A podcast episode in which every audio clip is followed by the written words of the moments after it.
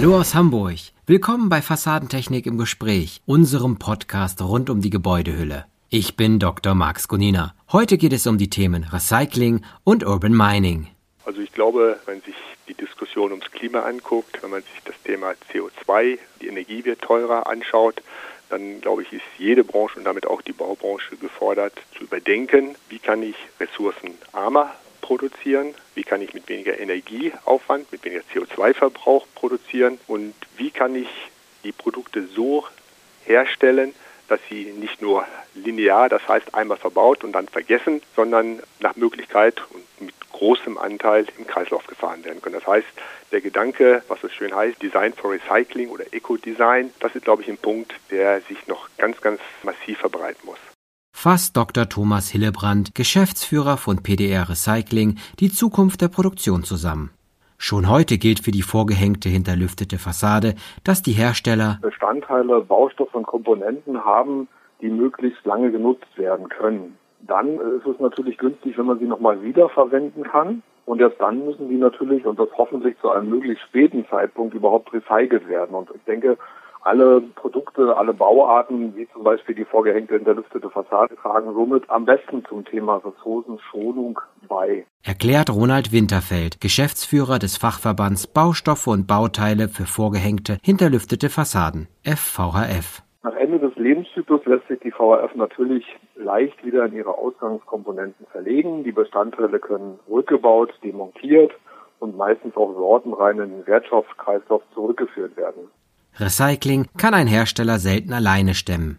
Es braucht eine gewisse Menge an Materialien, damit Recycling wirtschaftlich wird. Um diese kritische Größe zu erreichen, da macht es häufig Sinn, dass sich auch mal Leute, die sich sonst im Wettbewerb oder Unternehmen, die sich im Wettbewerb begegnen, beim Thema Rücknahme und Recycling zusammenschließen, vielleicht eine gemeinschaftliche Lösung betreiben, sagt Dr. Hillebrand.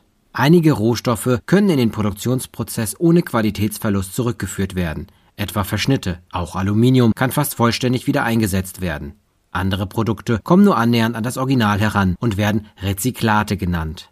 Im Prinzip sind Rezyklate Produkte, die entstanden sind durch irgendwelche industriellen oder semi-industriellen Prozesse, in denen Abfallstoffe so behandelt worden sind, dass sie Produkte geworden sind, die in dem normalen Wirtschaftskreislauf wieder eingesetzt werden können.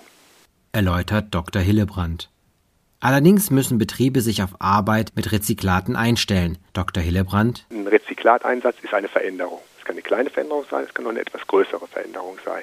Die muss sich am Ende des Tages rechnen, aber es muss auch die Qualität des Produktes, was hinten rauskommt, gewährleistet bleiben. Und wenn man sich dann in Kooperation zusammensitzt und auch der Hersteller, der das Rezyklat aufnimmt, bereit ist, ein Stück weit über seine Produktion, über seine Rezeptur nachzudenken, dann findet man eigentlich gemeinsame Lösungen, wo man in einem definierten Prozess mit der definierten Qualität Rezyklate einführen kann. Ist man von Seiten der Hersteller dazu wenig bis nicht bereit, dann ist es sehr, sehr schwierig, weil nur Kirschen picken, das Leckere raussuchen, der Markt ist begrenzt und gerade Firmen, die große Volumina machen, die wollen natürlich auch gerne 10.000 Tonnen von dem Material in ähnlicher Qualität haben. Also ähnlich heißt gleicher Qualität und das bekommen sie nicht, wenn sie nicht miteinander reden.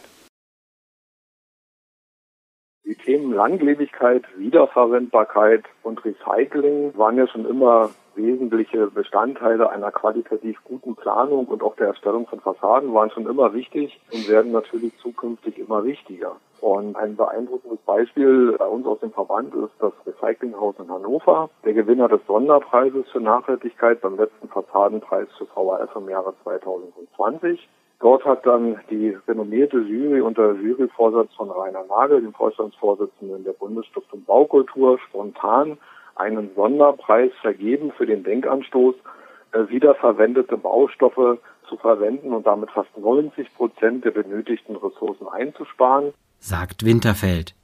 Das von ihm genannte Recyclinghaus in Hannover wurde von dem Architekturbüro City Förster Architecture and Urbanism entworfen. Federführend war der Gründungspartner und geschäftsführende Partner Nils Nolting.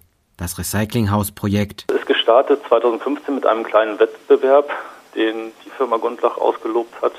Gundlach ist hier ein in Hannover lokal ansässiges Bau- und Wohnungsunternehmen die hatten noch so ein kleines Grundstück übrig, wo sie sich gesagt haben, wir gönnen uns mal ein Experiment und wollen mal ein hundertprozentiges Recyclinghaus bauen. Viel genauer war das damals eigentlich gar nicht beschrieben. Die haben das sozusagen sich an dieses Experiment herangewagt, vor dem Hintergrund zu gucken, wie können wir eigentlich als Bau- und Wohnungsunternehmen unsere firmeninternen Stoffkreisläufe optimieren und wie viel Recycling ist überhaupt praktisch möglich. Und das haben wir sozusagen an diesem Projekt mal auf die Spitze getrieben und exzessiv durchgespielt. Die Beschreibung damals der Aufgabe war sehr einfach, also einfach ein Recyclinghaus zu bauen. Und wir haben dann eigentlich erstmal definiert, was halt dem Begriff Recycling zu verstehen sein könnte und haben eigentlich es so definiert, zum einen natürlich, dass man recycelte Baustoffe verwendet für den Bau des Hauses und Wiederverwendung von Bauteilen anwendet, aber eben auch, dass das Gebäude recyclinggerecht gebaut wird, sprich, dass man eben Baustoffe, die man einsetzt,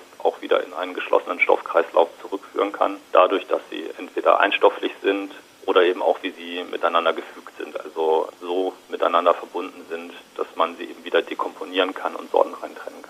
Bei dem Gebäude wurde sogenannte graue Energie eingespart.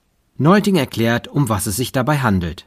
Zum einen geht es natürlich um das Thema der Ressourceneinsparung generell. Und graue Energie, also das ist ja sozusagen die Energie, die man benötigt, um ein Produkt herzustellen. Natürlich, wenn man gebrauchte Bauteile und recycelte Bauteile einsetzt, ist sozusagen diese Energie ja schon einmal erzeugt worden im ersten Lebenszyklus und kann natürlich dann eben gespart werden weshalb das Gebäude dann in der Energiebilanz natürlich günstiger wird. Wer mehr über das Recyclinghaus in Hannover erfahren möchte, kann alles darüber in unserer Fassadentechnik Ausgabe 4 2021 ab Seite 18 nachlesen. Im Print, aber auch digital. Das Gebäude zeigt, wie es selbst als Rohstofflager genutzt werden kann. Es wurde so gebaut, dass alle Teile später wieder verwendet werden können. Es ist zum Beispiel sortenrein auftrennbar. Der Fachbegriff für dieses Verfahren ist Open Mining. Neulting beschreibt, was für diese Form der Nutzung wichtig ist. Der wichtigste Schritt ist eigentlich, dass man eine Wertschätzung entwickelt für das Vorhandene, dass man eben Gebäude sowieso erstmal nicht leichtfertig abreißt und das, glaube ich, muss man auch einfach erschweren, da wir ja eben in unseren Gebäudebeständen, die wurden eben einmal schon hergestellt, da ist unglaublich viel Energie reingeflossen, so ein Gebäude abzureißen, um dann ein neues wieder hinzustellen, das muss man eigentlich im ersten Schritt vermeiden. Dann müsste man natürlich, wenn es doch dazu kommt, dass Gebäude oder Teile von Gebäuden zurückgebaut werden, ist es eben wichtig, dass die Informationen dazu verfügbar sind. Und letzten Endes muss es natürlich über einen Preis gesteuert werden, also dass man einfach nicht kostengünstig Sachen entsorgen kann, die nicht mehr wiederverwendet werden. Zum anderen muss es eben auf der Informationsebene natürlich funktionieren. Also meine Vorstellung wäre eigentlich, dass so eine Abbruchanzeige heute ja eigentlich relativ einfach, ein Gebäude abzubrechen. Ich weiß nicht, was man für einen Vorlauf hat. Aber ich sage mal, innerhalb von vier bis sechs Wochen kann man dafür eine Genehmigung kriegen und dann wird es abgerissen. Dass da eigentlich schon jetzt auch von öffentlich-rechtlicher Seite schon gewisse Anforderungen gestellt werden müssten, was passiert denn eigentlich mit dem Material? Dass man da schon auch doch eine politische Lenkung für bräuchte, um eben Baumaterial im Kreislauf zu halten. Damit alles verwendet werden kann, müssen schon früh die Weichen dafür gestellt werden. Bei der Produktion der Komponenten muss man sozusagen dann auf den ganzen Lebenszyklus denken. Das heißt, wie äh, funktioniert das Produkt nicht nur während seiner originalen Lebenszeit, äh, sondern was kann ich am Ende daraus machen? Kann ich es möglichst lange an der Fassade lassen? Kann ich es wiederverwenden? Und wenn ich beides nicht mehr kann oder nicht mehr möchte, in welche Recycling-Kreisläufe, in welche Wiederverwendungskreisläufe können dann diese Produkte überführt werden? Das wäre so der Teil der Hersteller. Wir anderen müssen so ein bisschen schauen, dass so die ganze Frage klimaneutrales Bauen, was man ja heute möglicherweise in Teilen schon machen kann, das muss natürlich zukünftig auch anders bewertet werden, sonst passiert das alles ja nicht. Ich muss ja alles irgendwie verpreisen, ich muss jedem einen Wert zuweisen. Und wenn ich an das nachhaltige Bauen denke, dann muss es auch so sein, dass die Kosten-Nutzen-Verhältnisse nachhaltiger Investitionen schon bei der Investitionsentscheidung bedacht werden müssen. Sie müssen eingepreist werden, sie müssen bewertet werden. Und das natürlich in allen folgenden Wirtschaftlichkeitsrechnungen im gesamten Lebenszyklus einer Ressource, eines Gebäudes, einer Fassade. Heute haben wir es ja oft so, dass wir Entscheidungen treffen, die im Rahmen eher kurzfristiger Wirtschaftlichkeitsberechnungen und Entscheidungen auf der Sicht von fünf oder zehn Geschäftsjahren erfolgen. Also auch das gehört dazu, auch zu der Ehrlichkeit, wenn man hier über das Thema Nachhaltigkeit redet und dann solche neuen Geschäftsprozesse, neue Abläufe etablieren will. Auch das gehört sicherlich dazu. Sagt Winterfeld. Um Gebäude vor dem Abbruch und dem Nutzen für Neubauten richtig bewerten zu können, bedarf es Informationen. Dahinter muss nach meiner Auffassung eine riesige Datenbank sein, die das sehr, sehr genau aufnimmt. Ich weiß nicht, ob die BIM-Module am Ende auch ein Modul angehängt bekommen, wo entsprechend dokumentiert ist, was wann verbaut ist. Und da reicht es auch nicht zu sagen, da ist Kunststoff verbaut worden, sondern es muss genau gesagt an welche Art von Kunststoff. Denn ein Gebäude hat eine lange Lebenszeit. Das kann 40, 100 Jahre lang bestehen. Und wenn Sie wissen, wie sich die Welt in 40 bis 100 Jahren verändert, dann kann der Rohstoff von heute, den ich gefahrlos eingebaut habe, in 40 bis 100 Jahren kann das der Gefahrstoff sein. Wir brauchen nur an das Thema Asbest zu denken, was verbaut worden ist. Ja, alle waren glücklich, in Anführungsstrichen. Heutzutage, wenn sie Asbest raus haben, haben sie einen Sonderabfall in der Hand. Das heißt, es ist unendlich wichtig dabei zu wissen, was ist wann, wo verbaut worden, damit ich, wenn ich dann nachher sage, ich verlege das Gebäude, das Material, das kann ich gleich auf die Sondermüllkippe tun, das Material ist geeignet und dann kann ich mir Konzepte machen, dass ich dann das Material nicht auf Depot lege oder sonst irgendwo lagere, sondern direkt irgendwo anders auf die nächste Baustelle, wo was gebaut wird, versuche dort gleich wieder reinzubringen, beziehungsweise mit dem Zwischenschritt der Aufbereitung in den Zustand bringe, dass ich es wieder als Baustoff benutzen kann. Erklärt Dr. Hillebrand. Neuting ergänzt? Wir müssen eigentlich gucken, dass diese Informationen auch irgendwo an öffentlich-rechtlicher Stelle gelagert werden. Also heute ist es eigentlich auch schon so, wenn wir ein neues Bauvorhaben starten oder gerade bei Umbauten, dann gehen wir zum Bauamt und holen uns die Bauakte von dem Projekt, wo es dann eben auch eine Baubeschreibung zu gibt und die Pläne und so weiter. Und um eben Dinge rauszufinden über das Gebäude oder auch über die, beispielsweise über die Statik, diese Informationen müsste man eigentlich weiter ausbauen, damit man überhaupt in der Lage ist. Natürlich die ganz große Vision wäre jetzt wirklich, dass sagen wir, das Bauamt dafür zuständig ist, die Informationen zu sammeln und bei jeder Abbruchanzeige, die gestellt wird, entsprechender zeitlicher Vorlauf da ist, dass die Informationen dazu sozusagen auf den Markt gespült werden. Das wäre eine Variante. Eine andere Variante, die eher so im privatrechtlicheren organisiert ist, wenn man jetzt Unternehmen hat, beispielsweise aus der Wohnungswirtschaft, die ein paar tausend Wohnungen haben, dass die sozusagen privat ihre Gebäudebestände katalogisieren und die bereithalten und dann eigentlich eher so firmenintern ihren Kreislauf versuchen, weitestgehend geschlossen zu halten. Auch für Fassaden muss eine klare Dokumentation durchgeführt werden. Winterfeld? Ich denke, heute muss man über eine physische Bestandsaufnahme am Gebäude vorgehen, muss schauen, was habe ich dort, was ist es, was ich an Ressourcen am Gebäude habe. Dann muss ich natürlich nach den gesetzlichen Regeln schauen. Darf ich das überhaupt verwenden? Denn diese Baustoffe sind ja häufig Abfall aus unserer heutigen Sicht. Das heißt also die Frage, was mache ich dann damit? Und wenn ich es selbst verkaufen und nicht eigennutzen will, dann ist die Frage der Rechtssicherheit und der Haftung. Was ist dann bei dem Einsatz dieser Sekundärrohstoffe. Da muss ich schauen, wo verwende ich sie sicherlich. Also gibt es eine Akzeptanz dafür, dass ich überhaupt gebrauchtes Material verwende. Das ist ja auch nicht immer so, dass das Image der Sekundärrohstoffe jetzt besonders gut ist, ja, wenn ich so an Verunreinigung denke, also ich kann das ja meistens nicht schadfrei oder so wieder demontiert. Es gibt schon eine Nutzungsspur, eine Alterung natürlich über die Zeit, deswegen war es ja auch dran. Und ich habe natürlich einen bestimmten Qualitätsverlust möglicherweise. Dann muss ich schauen, ist das Produkt überhaupt geeignet, nachgenutzt zu werden, um es dann zu erfassen und in geregelte Bestands- oder Verkaufskreisläufe zu bringen. Also sicherlich, wenn man das will, wenn es ein gewolltes Ziel ist, wenn man die Ressource wirklich als Ressource versteht und wenn man auch wenn man mit der Frage umgeht, dass das alles natürlich auch was kostet. Also die Nachhaltigkeit heute bei der Energie kostet uns alle sehr viel Geld als Verbraucher. Da kann ich mir vorstellen, ist das Ganze natürlich auch nicht kostenneutral zu machen, indem ich mir denke, okay, ich baue es einfach an der einen Stelle ab und baue es an die andere Stelle wieder an. Das wird so einfach natürlich nicht gehen. Aber natürlich perspektivisch, wenn ich den Gedanken der Nachhaltigkeit zu Ende denke und auch wirklich lebe und als gesellschaftliches Erfordernis verstehe, akzeptiere und auch danach handle, wird es sicherlich eine Möglichkeit sein, hier auch Rohstoffe zu gewinnen. Sicherlich nicht jeden Baustoff, sicherlich nicht jede Fassade oder jeden Gebäudeteil, aber doch zumindest in gewisser größter Weise auch hier auf neue, auf die Nutzung neuer Ressourcen zu verzichten. Man muss sehen. Building Information Modeling, kurz BIM, könnte eine Lösung sein.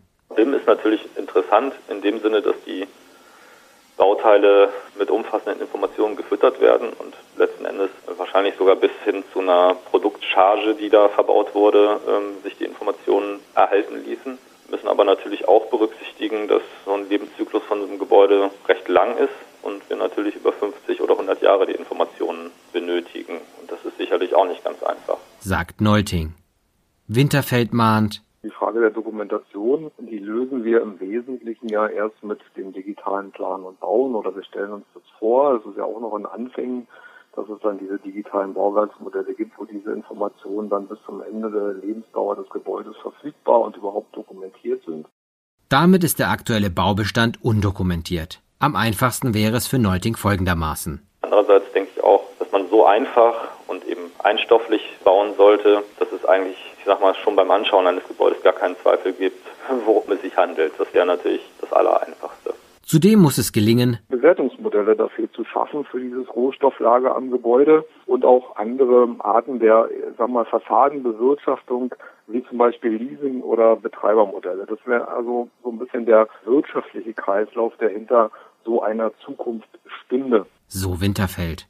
Passieren muss sehr bald etwas. Für einen Großteil der aktuellen Verschmutzung ist der Bausektor verantwortlich. Die Bauindustrie ist eben schon im ganz großen Umfang für negative Umweltauswirkungen verantwortlich. Also natürlich den Ressourcenverbrauch betreffend und das Müllaufkommen. Das ist ungefähr EU-weit die Hälfte des gesamten Müllaufkommens. Aber natürlich auch erheblicher Energieverbrauch und eben der Anteil der grauen Energie für die Gebäudeherstellung, der liegt so, wenn man so einen Gesamtlebenszyklus von einem Gebäude betrachtet, ungefähr bei 50 Prozent. Also das Heizen, wo wir jetzt ja immer so den Fokus drauf gelegt haben, oder den Energieverbrauch von Gebäuden, das macht nur die Hälfte der Gesamtenergiebilanz eines Gebäudes aus. Und deshalb ist es eben so wichtig, dass wir da den Fokus darauf legen, wie wir die Gebäude herstellen. Also wir sind ja heute gut in der Lage, Passivhäuser zu bauen, die eigentlich keine Energie mehr verbrauchen, haben dabei aber irgendwie in der jüngeren Vergangenheit vergessen, dass das Erstellen von Gebäuden eben auch erhebliche Energie erfordert. Das müssen wir natürlich ganz radikal runterschrauben,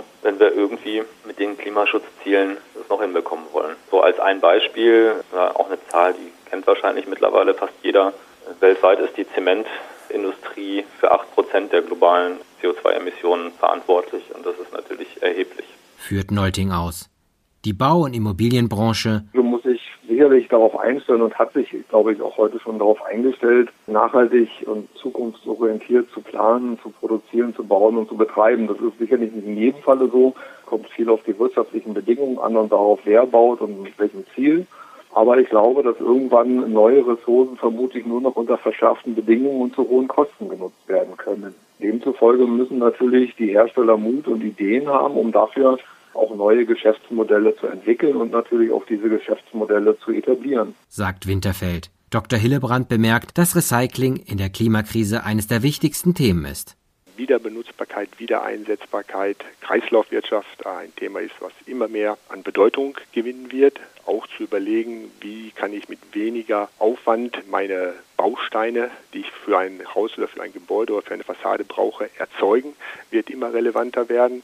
Und dann muss natürlich auch von Anfang an mitgedacht werden, wenn ich etwas verbaue, auch wenn es dann 40 Jahre lang oder länger besteht, wie kann ich es wieder so dokumentieren, dass ich es nach der Lebensdauer, nach der Nutzungsdauer wieder in den Kreislauf zurückführen kann, dass es Materialien drin sind, die mit hoher Wahrscheinlichkeit keine Giftpotenziale enthalten, ähm, dass ich die so befestige, dass sie stabil sind, aber andererseits auch wieder leicht remontierbar sind. Neuting weist auf alte Techniken hin, die genutzt werden könnten. Wir müssen auch eigentlich nicht immer nur das Rad neu erfinden, sondern man kann natürlich auch gucken, was haben die Altvorderen so gemacht beim Bauen. Finde ich eigentlich ganz interessant. Also ich habe auch ab und zu mit gründerzeitlichen Gebäuden zu tun, wo wir mal was umbauen. Ich sage mal, auf der Ebene, was für Materialien wurden eigentlich eingesetzt und wie wurden sie eingesetzt, ist es schon hochspannend. Also so ein Gründerzeithaus besteht aus relativ wenigen verschiedenen Baumaterialien. Also es sind vielleicht ungefähr zwölf verschiedene Baustoffe, also meistens Ziegel,